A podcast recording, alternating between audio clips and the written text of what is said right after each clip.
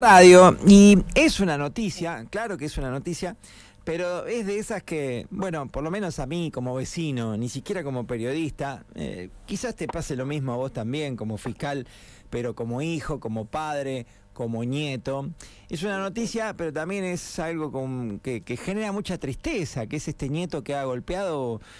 me parece salvajemente a sus abuelos y por lo que escuchamos de sus papás y algunos testimonios también,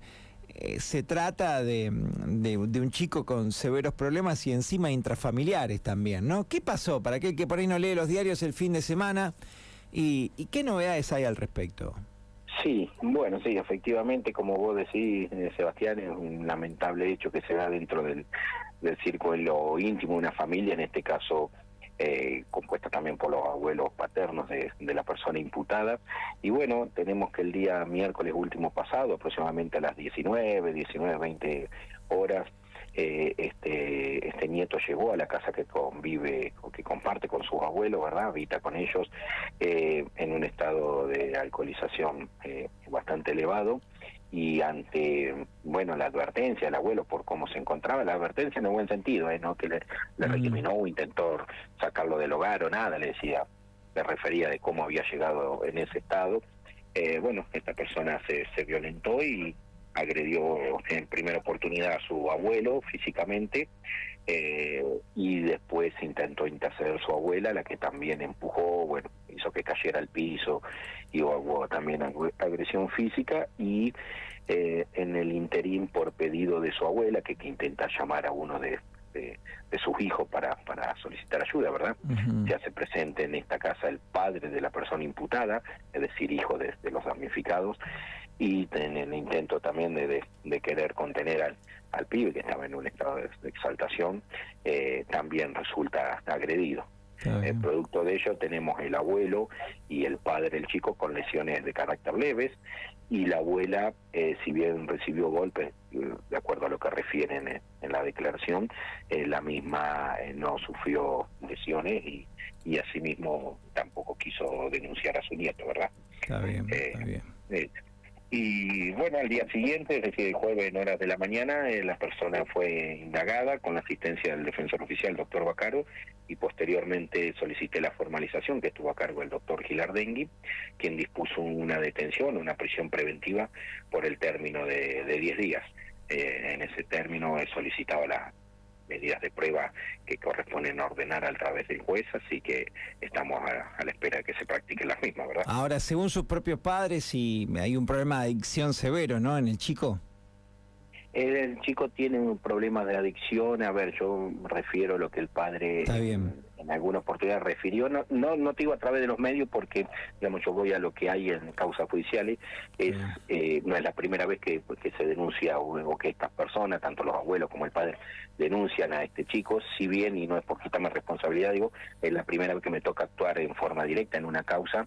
eh, lo cierto es que en anteriores oportunidades los propios damnificados, teniendo en cuenta que se denunciaba el mismo tipo de hecho, lesiones de menor gravedad como ahora o, o amenazas, manifestaban eh, no querer continuar adelante con la causa, ¿verdad? Por lo tanto, nosotros, teniendo en cuenta los delitos que se investigaban, eh, no podíamos seguir avanzando. ahora, bueno, teniendo en cuenta que ya una vez más tenemos este tipo de situaciones, y ante la posibilidad que el abuelo, como ya lo ha hecho, se retracte, es decir, y, es lógico, o viéndolo desde el lado del sentimiento, la relación nieto-abuelo-nieto, que más adelante no quiera continuar con la causa, he solicitado al juez Gilardegui que le tome una declaración anticipada al abuelo para, para evitar esto mismo que te digo, la, la retractación posterior. ¿verdad? Eh, es complejo, Guillermo, porque eh, si bien el delito eh, puede tener como consecuencia la prisión, la de, una detención, eh, indudablemente también, y no es el único caso, mm, son chicos que necesitan también, a ver, están cometiendo un hecho ilícito y además algo detestable como es golpear a personas de casi 90 años, pero por otro lado da la sensación de que son gente más para una recuperación que para estar detrás de las rejas, ¿no? Ah, es ah, Exactamente, disculpa que justo te, interrumpiera. Pero sí, acá el problema de trasfondo tiene que ver con esto y lo reconocen tanto su padre como los abuelos, tiene que ver con esta adicción al tanto que ellos manifiestan eh, en esta causa que, que me está interviniendo, como en las anteriores denuncias, que, que la persona mientras no consume alcohol es digamos se comporta de manera excelente para con todo verdad